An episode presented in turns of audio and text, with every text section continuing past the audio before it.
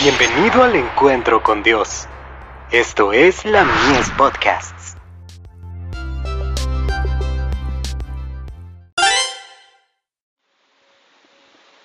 La fe por la cual vivo. El Espíritu en el templo del alma. ¿No sabéis que sois templo de Dios, y que el Espíritu de Dios mora en vosotros? Primera de Corintios, capítulo 3, verso 16.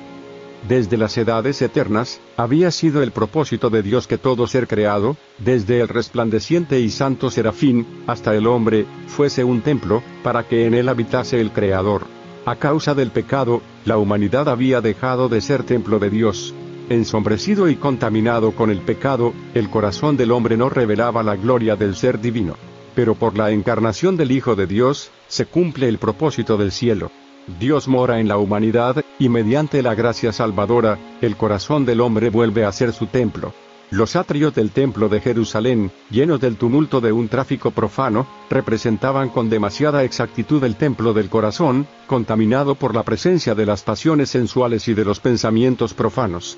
Al limpiar el templo de los compradores y vendedores mundanales, Jesús anunció su misión de limpiar el corazón de la contaminación del pecado, de los deseos terrenales, de las concupiscencias egoístas, de los malos hábitos, que corrompen el alma.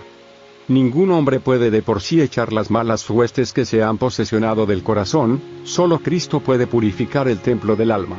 Pero no forzará la entrada.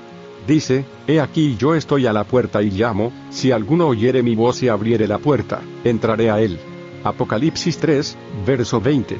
Su presencia limpiará y santificará el alma de manera que pueda ser un templo santo para el Señor, y una morada de Dios en virtud del Espíritu. El deseado de todas las gentes. Página 132.